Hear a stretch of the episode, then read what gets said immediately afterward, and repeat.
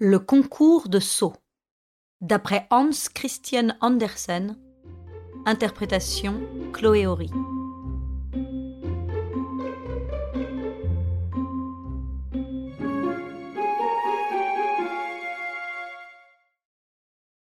La puce, la sauterelle et l'oie sauteuse voulurent une fois voir laquelle savait sauter le plus haut.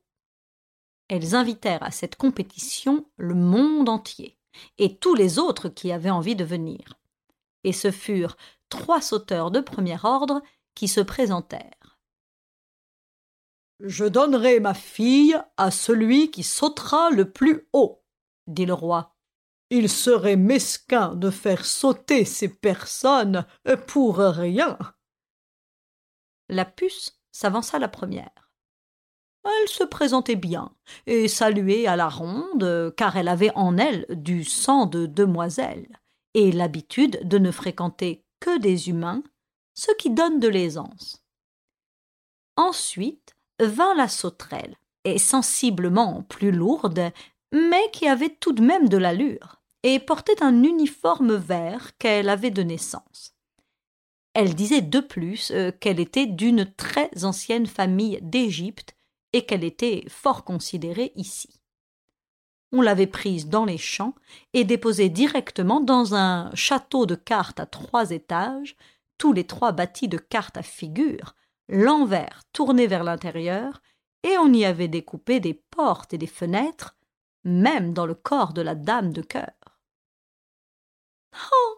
Je chante si bien dit-elle, que seize grillons du pays qui crient depuis l'enfance et qui n'ont même pas eu de château de cartes, en m'entendant, en ont encore maigri de dépit. Toutes les deux, aussi bien la puce que la sauterelle, se faisaient valoir de leur mieux et pensaient bien pouvoir épouser une princesse. L'oie sauteuse ne dit rien, mais on assurait qu'elle n'en pensait pas moins, et quand le chien de la cour l'eut seulement flairé, il se porta garant qu'elle était de bonne famille.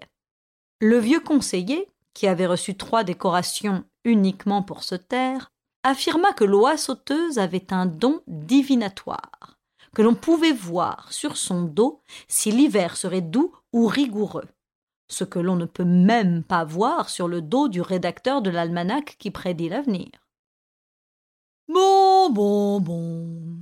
Je ne dis rien, dit le vieux roi, mais j'ai quand même ma petite idée. Maintenant, c'était le moment de sauter. La puce sauta si haut que personne ne put la voir. Le public soutint qu'elle n'avait pas sauté du tout, ce qui était une calomnie. La sauterelle sauta moitié moins haut, mais en plein dans la figure du roi, qui dit que c'était dégoûtant.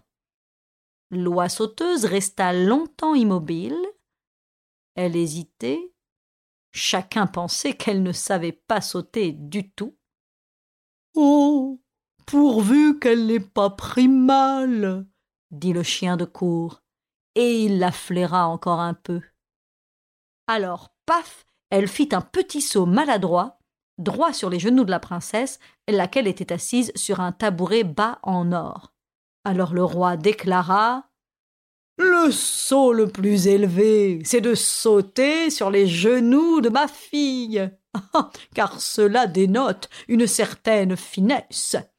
Et il faut de la tête pour en avoir eu l'idée. L'oie sauteuse a montré qu'elle avait de la tête et du ressort sous le front. Et elle eut la princesse. Euh, c'est pourtant moi qui ai sauté le plus haut, dit la puce. Mais peu importe, qu'elle garde sa carcasse d'oie avec sa baguette et sa boulette de pois. J'ai sauté le plus haut. Mais il faut en ce monde un corps énorme pour que les ans puissent vous voir. Et la puce alla prendre du service dans une armée étrangère en guerre où l'on dit qu'elle fut tuée. La sauterelle alla se poser dans le fossé et médita sur la façon dont vont les choses en ce monde. Elle aussi se disait Oh, il faut du corps, il faut du corps. Elle reprit sa chanson si particulière et si triste où nous avons puisé cette histoire, qui n'est peut-être que mensonge, même si elle est imprimée dans un livre.